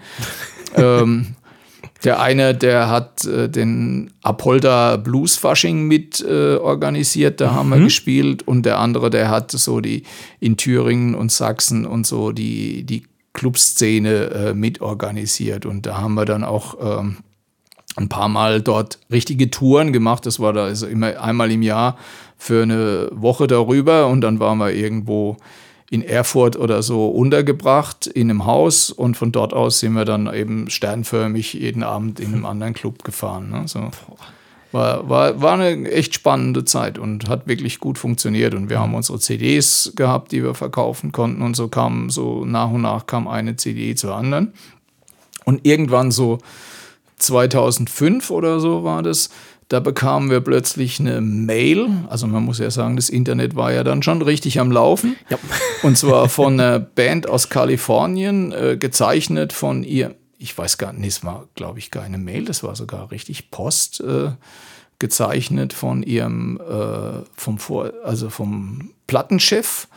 Und mit der Ankündigung, ja, du, du sagst Por. Das Por war nämlich wirklich mit der Ankündigung, wenn wir nicht unseren Namen ändern würden, äh, würden wir von ihrem Rechtsanwalt hören. Oh. Also bis zu dem Zeitpunkt äh, war uns nicht bewusst, dass es eine kalifornische Band mit dem Namen Blue Mama gibt. Und äh, aber wir haben das dann mal ein bisschen genauer recherchiert und die gab es tatsächlich und die hatten irgendwann mal äh, in Europa eine kleine Tour gemacht und hatten irgendwann mal eine, eine Plattenrezession in einem belgischen Bluesmagazin. Und zu, sehr zu deren Verdruss hat es nicht dazu geführt, dass wenn du äh, im Internet Blue Mama eingegeben hast, wir waren immer die Ersten. und äh, das hat ihnen so gestunken. Sie konnten aber nachweisen, dass sie äh, schon Mitte der 90er Blue Mama hießen. Und ähm, die waren auch im Schnitt ungefähr zehn Jahre älter wie wir. Die gibt es heute auch gar nicht mehr. Aber zum damaligen Zeitpunkt haben sie uns halt also gleich äh, mit der großen Keule gedroht. Und wir haben einen guten Freund, der Rechtsanwalt ist, und dem haben wir das gezeigt. Und der hat gesagt, äh, lasst euch da nicht drauf ein. Im, im Ernstfall sitzen, in Rechtsfragen sitzen die Amis im Ernstfall wirklich am Hänge, äh, längeren Hebel. Und ähm, damals, ja, dann war so die Überlegung, was machen wir? Und dann haben wir, nee, genau, wir haben in, im, im, Zuge dieser Recherche haben wir noch festgestellt, dass es auch noch eine italienische Band mit, mit dem Namen gibt. äh, ob sie die auch äh, bedroht haben oder nicht, weiß ich nicht, aber es war, und da haben wir gedacht, okay, drei Blue Mamas sind zwei zu viel und haben uns damals dann in Blue Mamas Blue Kitchen umbenannt. Ne? Was aber äh, im Nachhinein habe ich gedacht, wir hätten es doch ein bisschen einfacher äh, stricken sollen, weil ich weiß nicht, wie viele Veranstalter uns immer wieder vorgestellt haben mit Blue Mamas Blues Kitchen. das, hat, das hat nie gezündet. Also die Aber es Leute, passt ja auch. ja, würde auch passen, aber das war also, ich glaube, 80 Prozent aller Veranstalter und auch aller Pressedinger haben es immer wieder falsch geschrieben. Naja, egal. Auf jeden Fall seither, zwei, seit 2005 ist aus Blue Mama eben Blue Mamas Blue Kitchen geworden. Und äh, förderhin äh, hießen dann auch unsere CDs so. Ne? Damit gehen wir nochmal in eine werbefreie Werbepause und sind gleich wieder da.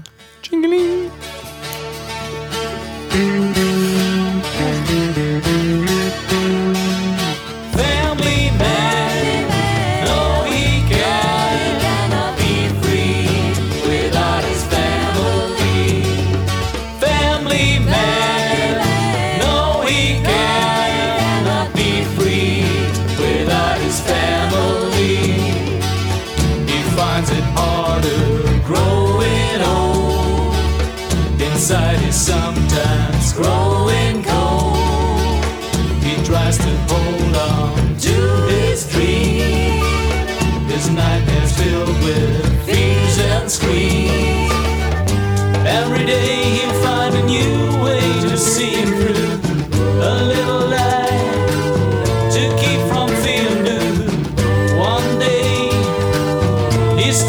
real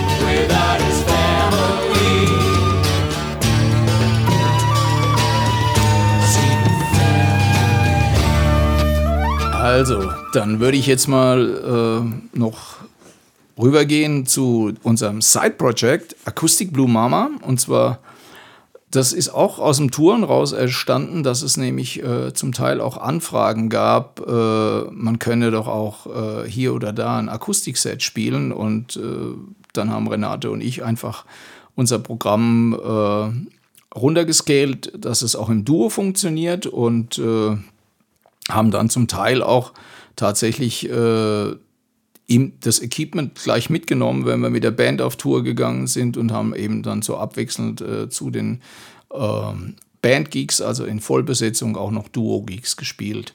Und es bot sich halt immer wieder an und irgendwann hat das Duo auch so seine Eigendynamik äh, entwickelt, indem wir nicht einfach nur die Bandstücke auf Duo-Format äh, runtergescalt haben, sondern dass wir tatsächlich auch ein, ein eigenes Projekt äh, entwickelt haben. Das äh, kam aus der Zusammenarbeit mit unserem Freund Thomas C. Breuer, der uns irgendwann engagiert hat für ein Projekt äh, Train. Äh, da ging es um Züge und äh, Train Stories war dann so unser, ähm, also sein Projekt hieß Bahnfahren. Das war sein Text und wir haben das Ganze mit äh, Songs äh, from the Road nannten wir es untermalt und aus dieser, aus dieser Projektgeschichte, man sieht immer, eines führt schön zum anderen, äh, hat sich die Idee ergeben, äh, abseits von den Auftritten mit ihm ein komplettes Programm mit äh, Songs from the Road, also vom Unterwegssein, äh, die vom Unterwegssein handeln, äh, zusammenzustellen. Und ich habe dann auch angefangen, eine sehr intensive Recherche zu machen zu dem Thema, bin auf einige Sachen gestoßen, die ich vorher gar nicht kannte. Und äh, aus diesem Pro Projekt raus wieder, aus diesem Programm raus wieder kam die Idee äh, 2019, als wir wieder in den Staaten waren, ähm, bei unserem Freund Matt Smith, der, ähm, das muss man auch noch dazu sagen, also wir haben, äh, ich war ja 98 bei ihm und 99 haben wir angefangen mit ihm zu touren. Erst zwei Jahre äh, mit voller Bandbesetzung und äh, nachdem sich da auch gezeigt hat, dass äh, die Band sehr kostspielig ist, haben wir das auch äh, auf äh, drei Leute runtergescaled. Und Renate und ich haben dann eben unser, unser Akustikprogramm gespielt und er hat äh, seine Akustik, seine Sachen solo gespielt und er war ja zu der Zeit auch noch Ovation Endorser. Das heißt, wir haben das immer um die Musikmesse rum aufgebaut. Also er war sowieso hier in Frankfurt für die Musikmesse und wir haben entweder die ein oder zwei Wochen davor oder ein oder zwei Wochen danach haben wir dann mit ihm deutschlandweit eine Tour gemacht. Und das ging bis 2009 bis dann 2008 ist ja äh, hat ja Fender den ganzen äh, Ovation Kammern äh, Music äh, Part gekauft und die haben damals die ganzen Freelance äh, Musiker freigestellt und er war ja Freelance für Ovation ist aber sehr gut befreundet mit Bill Kammern, muss man sagen dazu. Ähm, und äh, dann ist praktisch auch, hat es nicht mehr funktioniert mit dieser Einladung zur Musikmesse und dann sind die Touren auch versandet, weil das sich, er hatte ja immer, äh, äh, er konnte immer umsonst nach Europa fliegen, das war einfach in dem Budget für die Musikmesse drin.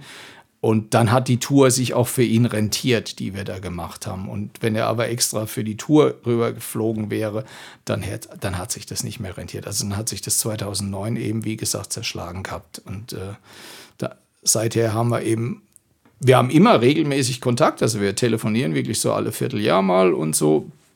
Aber eben Touren hat es zu der Zeit dann keine mehr gegeben. Und jetzt haben wir ihn eben 2019 haben wir ihn endlich in den Staaten besucht und inzwischen ist er von New York nach Austin gezogen.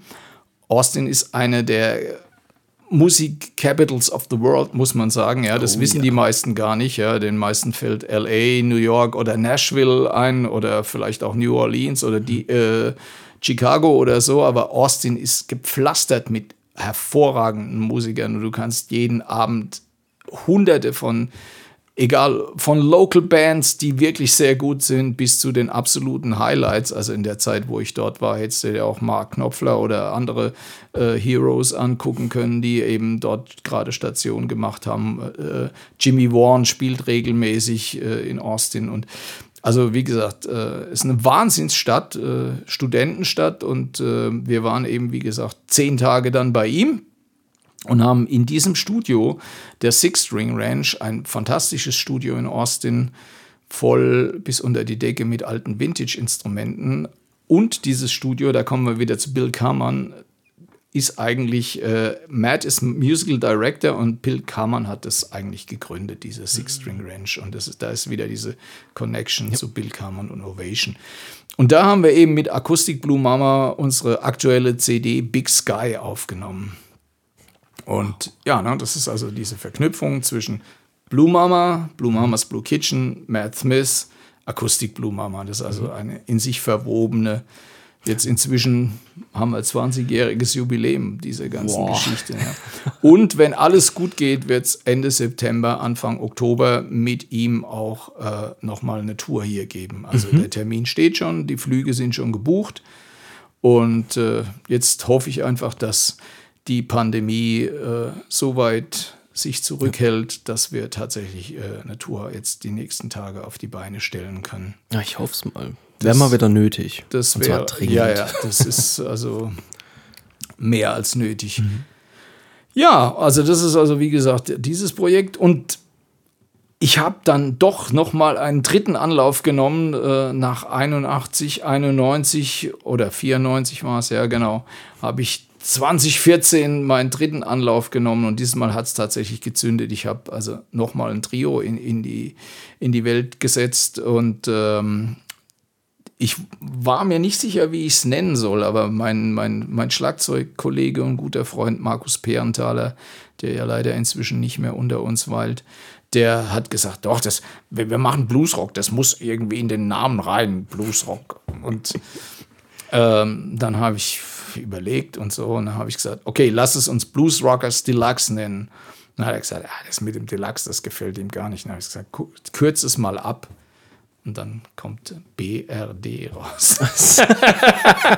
das schreibt sich richtig cool auf dem Plakat, wenn du die Buchstaben groß schreibst. Und deswegen hieß die Band dann irgendwann JB's Blues Rockers Deluxe. Und die hat dann auch richtig gezündet endlich. Das war dann so der dritte Trio-Anlauf und Seither gibt es dieses Projekt, äh, wie, gesagt, wir, wir spielen hier im süddeutschen Raum, aber auch äh, viel im Schweizer Raum. Das hat auch wirklich, äh, also einige sehr gute und sehr gut angenommene Auftritte in, in der Schweizer Blues-Szene, zu der ich oder zu der Renate und ich einen wirklich extrem intensiven und guten Kontakt haben. Wir haben nämlich irgendwann angefangen, äh, die Schweizer Kollegen, die wir äh, auf den Harmonikatagen bei Hohner äh, kennengelernt haben, ähm, einzuladen äh, zu sogenannten Deutsch-Schweizer Bluesgipfeln. Das geht in Rottweil ganz gut, weil Rottweil hat eine sehr äh, Schweiz-intensive Vergangenheit. Da gibt es ja 500 Jahre ewiger Bund und so. Und in diesem Rahmen haben wir auch ähm, eben einige Veranstaltungen gemacht über die letzten Jahre, sind dann wiederum von denen eingeladen worden und wir haben ab 2010 äh, sind wir einmal im Monat ins Albani nach Winterthur geschippert und haben dort auf der Blues Session gespielt und haben ja, das also äh, die gab es zehn Jahre lang. Wir, wir sind nicht die ganzen zehn Jahre runtergefahren, aber doch äh, sechs oder sieben Jahre, oder, also die ersten sechs oder sieben Jahre und haben wahnsinnig viele äh, Musiker aus dem Großraum Zürich kennengelernt, weil Winterthur Zürich ist ja nur ein Steinwurf voneinander entfernt. Und da kamen wirklich sehr viele äh, äh, gute Leute aus der ganzen Region. Und ich meine, ehrlich, ich steige, bin Donnerstagabends, wenn die Session war, bin ich nach dem Unterricht hier in Rottweil ins Auto gestiegen und ich war eine Stunde 15 war ich im Albani. Wirklich. Parkplatz, hingelaufen. Also Steinwurf entfernt im Endeffekt. Ja, also du bist genauso schnell in Stuttgart in irgendeinem Club oder in Freiburg in irgendeinem Club. Also das war für uns immer äh, eine super Sache und auf die Art und Weise haben wir wahnsinnig gute äh, Schweiz-Kontakte gekriegt. Äh, und ich habe auch wirklich äh, unglaublich Respekt. Die haben eine wahnsinnig gute Blues-Szene. Also die ist vielleicht sogar vitaler als zumindest die Blues-Szene hier im süddeutschen Raum. Also das muss man wirklich Okay. sagen. Die, die Nordschweizer Blues-Szene, die hat es echt in sich. Naja, auf jeden Fall haben wir, seither spielen wir eben auch äh, regelmäßig in der Schweiz immer. Und ähm, zusätzlich zu diesem Trio, das ich eben auch, mit dem ich auch, wie gesagt, auch dort äh, einiges gemacht habe, habe ich 2016 äh, zufällig einen Schweizer Kollegen mit seiner Band hier ins Harp eingeladen nach Rottweil in den Irish Pub. Und den ihr Organist ist 14 Tage vorher ausgestiegen. Haben sie gesagt, oh, hast du nicht Lust mitzuspielen? Haben wir es aus der hohlen Hand gemacht. Danach, nach dem Gig, haben sie gesagt, hör mal, wie ist denn, hast du keinen Bock einzusteigen? Und so bin ich in mein nächstes Projekt reingeschlittert. Äh, Mr. Pure Blues and the Groove Train. Mr. Pure Blues, Gust Schmidt ist inzwischen ein sehr, sehr guter Freund von mir. Nach zwei Jahren Band hat er gesagt, ah, ich, er wird es ganz gern ein bisschen anders äh, aufziehen, weil er auch neben der Band eben auch noch solo als Bluesmusiker aktiv war. Und ich habe gesagt, pass auf, ich hätte gerne eine Band, wo ich all die Instrumente, die ich mir in den letzten Jahren so drauf geschafft habe, die Lap Steels, Mandoline, äh, Ukulele, Banjo. Äh, ich habe, ich kann das Zeug inzwischen alles spielen, aber ich habe kein, äh, keine Spielwiese, sage ich mal. Ja, ich habe keine, kein Projekt. Ich kann das im Studio einsetzen und so. Ich habe aber kein Projekt, wo ich das live präsentieren kann. Und da habe ich gesagt, wenn du bereit bist, das so zu machen, ich bringe meine ganzen Roots-Instrumente ein und du machst deine Gitarrengeschichten so, wie du es gewohnt bist. Und seither arbeiten wir auch sehr erfolgreich als Duo. Wie gesagt, äh, Blues mit Mandoline, Blues mit Banjo und so, das ist eine ganz eigene Geschichte. Das findest du eigentlich so nicht so Nirgends. oft. Zumindest hier bei uns in der Region nicht. Ist mir noch nicht auf, über den Weg gelaufen. Und äh, ja, auf, äh, seither, und da habe ich auch endlich mal äh, Gelegenheit gehabt, regelmäßig die Lab Steels, äh, von denen ja ich inzwischen auch eine echt erkleckliche Sammlung von sechs oder sieben Stück habe. Ja, ja. Ähm, ja, auf jeden Fall, also äh, das war für mich auch so, so ein Breakthrough und das hat sich wiederum äh, wunderbar gefügt. Da sind wir wieder bei unserer Duo-CD, als ich dann nämlich eben in Austin im Studio war und all diese wahnsinnig geilen äh, Vintage-Instrumente auf einer 1912er Gibson-Mandoline oder einer 1930er äh, Dobro oder, oder Lab Steel und solche Sachen, äh, die waren ja alle da und wunderbare Instrumente und ich konnte die alle nutzen zum, zum Aufnehmen und so. Und da hat sich das halt auch gut gezeigt, dass ich, dass ich jetzt auch einfach äh, diese Sachen nicht nur ab und zu in der Hand hatte, sondern regelmäßig in der Hand hatte. Deswegen konnte ich auf der, auf der CD auch alle Instrumente selbst spielen. Bass hat, hat der Matt dann gespielt, das ist ja zwar auch ein Instrument, das ich im Portfolio habe, aber äh, er fragte, do you want me to play bass? Und ich dachte, hey, you're my buddy. You gotta play bass on this record. Ja. Nee, er ruft auch super als Bassist, deswegen fand ich es auch toll, ihn das machen zu lassen. Und er ist ein wahnsinnig, äh, also wenn du, wenn du siehst, wie er arbeitet, das war wirklich interessant. Er hat immer gesagt, okay, give me a track of, was weiß ich, Mandolin, okay, another.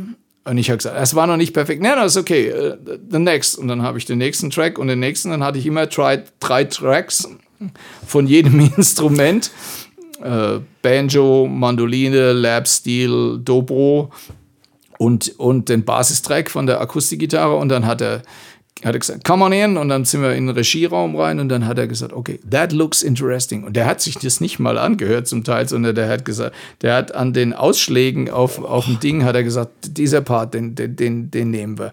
Und dann, nehmen wir. und dann hat er das Zeug äh, so zusammengeschnitten, wie wenn ich praktisch vom Banjo zur Mandoline zur Lap Steel, wie wenn, ich das, wie wenn das alles hintereinander laufen würde. Und das war immer, war wirklich äh, fantastisch äh, zu sehen, wie, wie, er, wie er das da so, ähm, wie er da so gearbeitet hat. Ne? So, und haben wir da in diesen zehn Tagen, das war schon beeindruckend.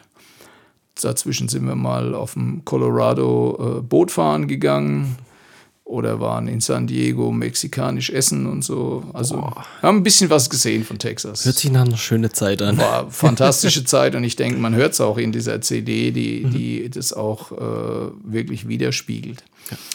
Ja, äh, last but not least sind wir im Hier und Jetzt angekommen und wir haben 2021 und wir müssen gucken, dass wir wieder die Füße auf die Straße kriegen und äh, die äh, in die Zukunft gucken. Wir haben, ich habe jetzt endlich auch mal wieder angefangen, mit Leuten zu proben die letzten Wochen. Vor, vornehmlich mit meinem Schweizer Kollegen Guscht eben, mit diesem Duo-Projekt. Und ähm, es steht für Oktober, 23. Oktober steht eine Night of the Guitars äh, in der Markthalle in Rottweil auf dem Programm. Yeah. Ja, das ist also ist noch äh, das Line-up ist schon fast fertig. Also es werden eine Menge, ein Teil sind regionale Gitarristen, auch ein paar junge Leute dabei, wie der Nils zum Beispiel, ne? oder der Severin und aber es kommen auch ein paar Leute von weiter weg, auch aus der Schweiz und so. Und wir werden also oder aus der Bodenseeregion, aus der Stuttgarter Region. Also wir werden richtig tolles, tollen, gitarrenlastigen Abend haben, wo wir uns durch einige richtige coole Stücke jammen werden. Und ja, da bin ich jetzt gerade da am Vorbereiten und nebenbei versuche ich noch eine Tour für Matt Smith und Acoustic Blue Mama auf die Beine zu stellen für Ende September, Anfang Oktober. Und ich habe einfach die Hoffnung, dass es sich alles bis dahin so weit beruhigt hat. Wir werden sicher der Sache noch nicht vom Haken sein, aber wir werden hoffentlich wieder so was haben, was wir zumindest aus Kulturgesichtspunkten äh, halbwegs normales Leben äh, bezeichnen können. Also mit regelmäßigen Auftritten. Es wird sicher noch nicht die ganz vollen Hallen geben und es wird sicher noch Konzepte geben, äh, die wir auch einhalten müssen und äh, für unser aller Wohl und damit es nicht wieder durch die Decke geht. Aber ich denke, äh, wenn wir uns wirklich dahinter klemmen, dann werden wir das auch hinkriegen. Das ist also jetzt einfach meine große Hoffnung und das, das powert mich auch jeden Tag irgendwie an diesen Dingen zu arbeiten. Ja. Ja, so sieht's aus. Cool. Dann kommen wir jetzt zu den abschließenden Fragen. Okay. Was bedeutet für dich Reichtum? Boah, Reichtum ist, das hat sich in den, ja, über die Jahre extrem verändert. Also äh, reich bin ich, wenn ich Sonntagmorgens meine Frau im Arm habe und das Fenster ist auf und ich höre die Vögel da draußen und ich weiß, ich bin am Leben. Das ist reich. Da bin ich reich. Das ist das Reichste. Ich weiß, meinen Kindern geht's gut, wo immer sie auf der Welt jetzt gerade unterwegs sind. Es geht ihnen gut. Und das ist für mich der, das Reichste, was ich werden kann. Was inspiriert dich, neue Songs zu schreiben? Boah, jeden Tag. Ich habe jeden Tag Ideen. Also unglaublich. Aber Oft ist es so, dass, dass, dass äh, wenn es von der musikalischen Seite her siehst, da habe ich zum Beispiel viele Sachen äh, in den letzten Wochen geschrieben als äh, Basis für äh, Schülerprojekte, wo ich gesagt habe, okay, dieser Schüler, der braucht irgendwas für den Bass äh, in die und die Richtung. Oder ich habe jetzt gerade heute einen Song fertiggestellt, so eine Jam für damit du einfach äh, in E-Moll rumdaddeln kannst, ja, so für die Leute, die jetzt mit dem Improvisieren anfangen, sind ein paar coole Licks drin. Es gibt zum Beispiel auf der äh, zweiten Blue Mama CD gibt's eine, gibt's ein Stück, äh, oh nee, es gibt eigentlich auf fast jeder CD gibt es Stücke, die ursprünglich entstanden sind als äh, Jam-Plattform für meine Schüler. Und irgendwann, wenn sie gut waren, die Sachen, dann haben wir gesagt, wir schreiben einen Text dazu. Auch ein cooler Werdegang von einem Song. Ne, also das gibt's, aber es gibt auch, ich meine, ich habe zum Beispiel auch mal einen deutschen Song geschrieben über Staus. Was? Am liebsten stehe ich im Stau in Dinkelsbühl, Fichtenau. Ist die, ist die. ich habe das immer wieder im Radio gehört, diesen Stau, der nie und nie zu Ende geht. Und ich wach Sonntagmorgens auf und ich war noch nicht richtig wach, hatte ich drei Strophen zusammen, bin ich sofort im Pyjama runter ins Studio und habe Zettel rausgeholt und habe das Ding runtergehauen und es ist zwar noch nicht irgendwie auf einer Platte erschienen, aber es ist da und, und, und lauter, so- also es gibt die, es gibt die, die verrü verrücktesten, äh, Also es gibt keinen speziellen Punkt, wo du sagst, genau da entstehen Songs. Sondern Nee. Songs entstehen überall. also Songs entstehen, ja, Ideen, äh, äh, Ideen äh, kommen, die, die sind in der Luft, du musst nur, nur danach greifen, ja. Und äh, ich habe in den letzten Jahren habe ich mir wirklich immer, wenn ich irgendwie was gespielt habe, wo ich dachte, oh, das gefällt mir, habe ich mich sofort hingesetzt, das Handy äh, hingestellt und habe sofort ein kleines, kleinen Clip davon gemacht von, von, von ja, ich habe es halt immer gleich als Video aufgenommen. Dann dachte ich, dann sehe ich auch immer gleich, was du machst. Dann hast ist du die es hinterher nicht mehr äh, extra, muss, ist beim Raushören nicht mehr so schwierig. Aber wo, auf welcher Stelle auf dem Hals habe ich es denn gespielt oder so. Ne? Also, also das habe ich mir inzwischen angewöhnt, weil ich irgendwann habe ich mal gemerkt, äh, ja, okay, du spielst immer wieder coole Sachen, aber dann machst du nichts draus. Und jetzt inzwischen habe ich so eine richtige Library. Ich habe auch auf meiner Festplatte extra so eine Abteilung für jedes Projekt, für Ideen. Und dann kommen die da rein, die Dinge. Und dann hole ich die raus und dann arbeite ich da auch wirklich dran. Also, Das heißt auch alte Sachen wieder aufholen. Genau, ja, das ist also wirklich. Äh, und jetzt, wie gesagt, also wenn jetzt alles äh, so anläuft, wie ich es jetzt gerade äh, geplant habe, dann steht auch äh, für mein Akustik-Solo-Projekt und für mein Trio äh, CD-Aufnahmen demnächst in der Pipeline. Boah, das heißt wieder voll ausgebucht dann. Ja, also ich meine, das ist bei uns wirklich, also es ist, äh, das ist halt das Tolle, ja, dass du, dass du wirklich ähm, neben dem Unterricht äh, hast du halt äh, einen riesen Kosmos an, an, an, an Dingen, der sich ständig verändert, ja. Ja.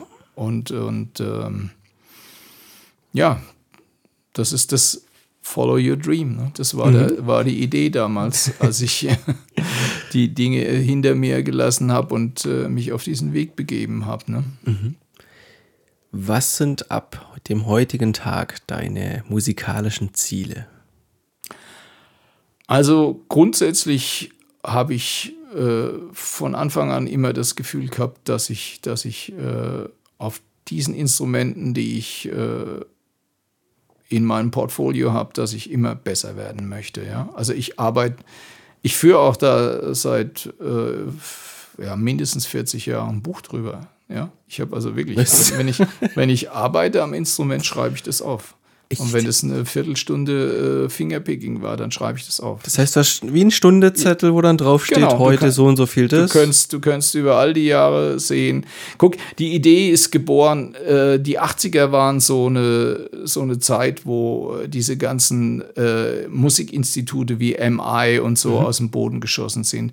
Und äh, auf dieser Schiene hat man damals äh, die Anregung gekriegt, ähm, dass man äh, systematisch arbeiten sollte. Ne? Bis dahin muss ich sagen, bis äh, so von den Mitte der 70er, als ich angefangen habe, bis, bis so Anfang der 80er habe ich einfach so vor mich hingedattelt. Und dann kam irgendwie diese Zeit, äh, wo man sehr, äh, wo man gemerkt hat, man will mehr draus machen. Also hat man gemerkt, okay, wenn man mehr draus machen will, braucht man einen Plan.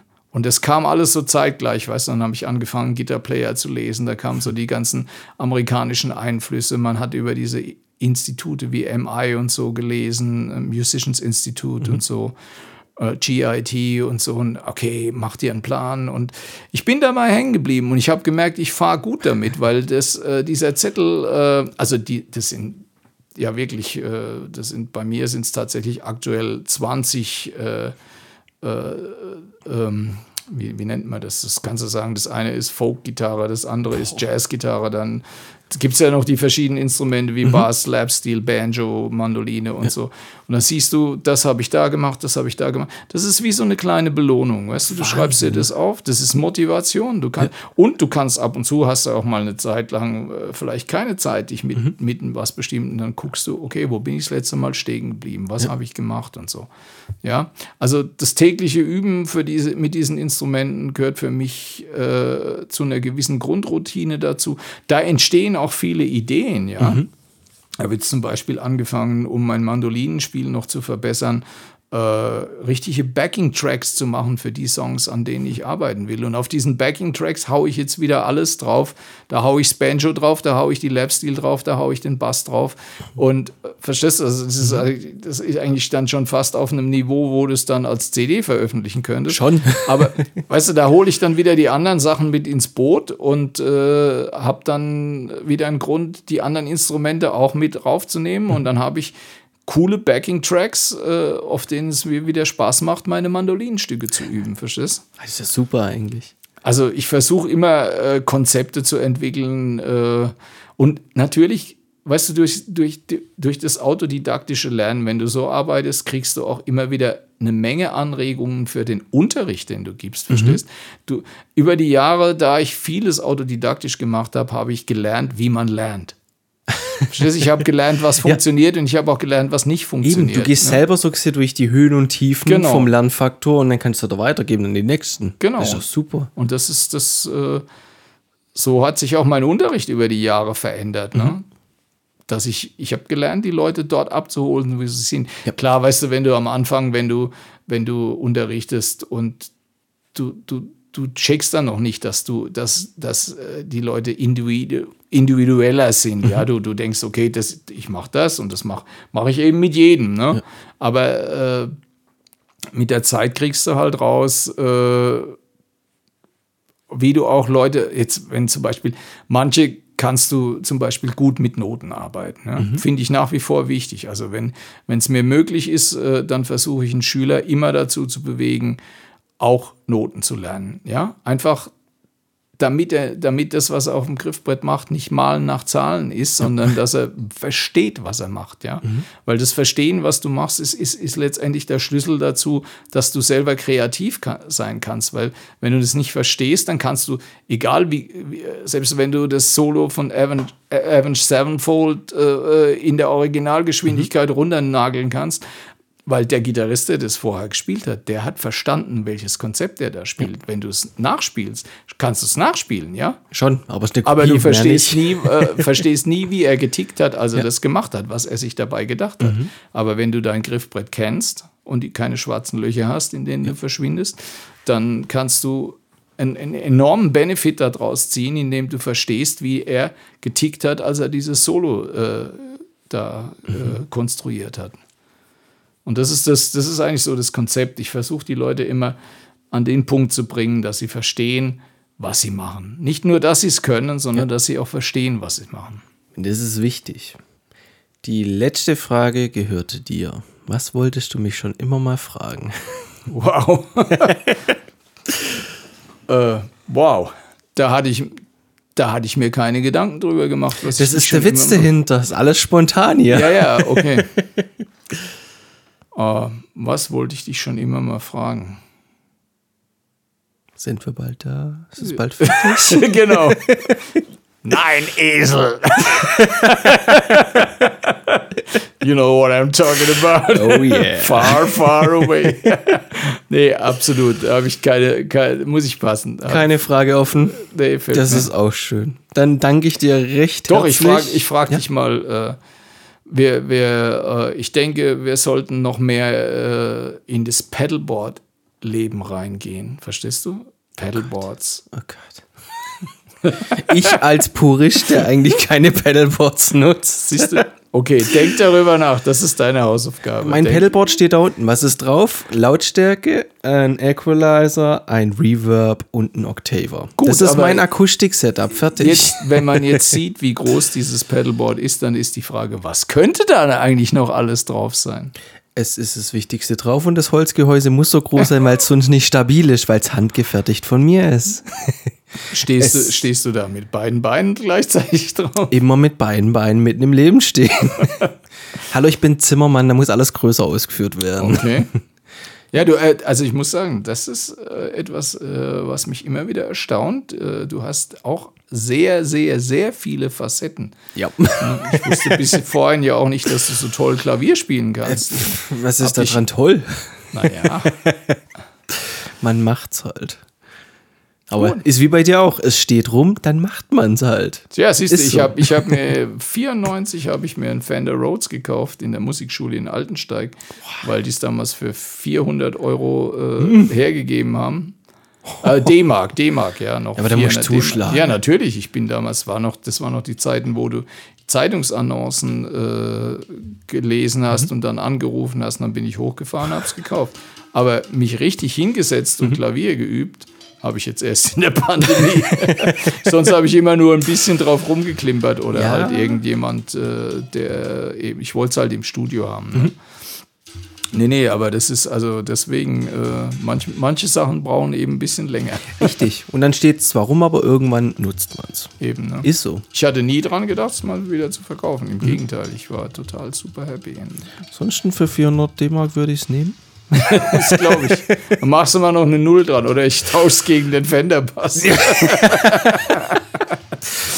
Gut, das war's für heute. Vielen Dank dir, hat mir riesig Spaß gemacht. Hey, das gebe ich gerne Die zurück. Das Zeit verging im Flug, war Wahnsinn. ja. Aber es war einiges. Ne? Man merkt, du hast viel erlebt in deinem Leben. Es war schön und ich hoffe, wir treffen uns in zehn Jahren wieder und es ist vieles dazugekommen. Hey, das ist ja ein toller Vorsatz, den nehme ich gerne mit. Ey. Machen wir. Ich merk's mir. Das ist mein Ansporn. Gleiche Zeit, du kriegst doch das gleiche Essen, ne? Machen wir so. Dann vielen Dank euch fürs Zuhören und bis zur nächsten Folge. Macht's gut. Ciao. Ciao.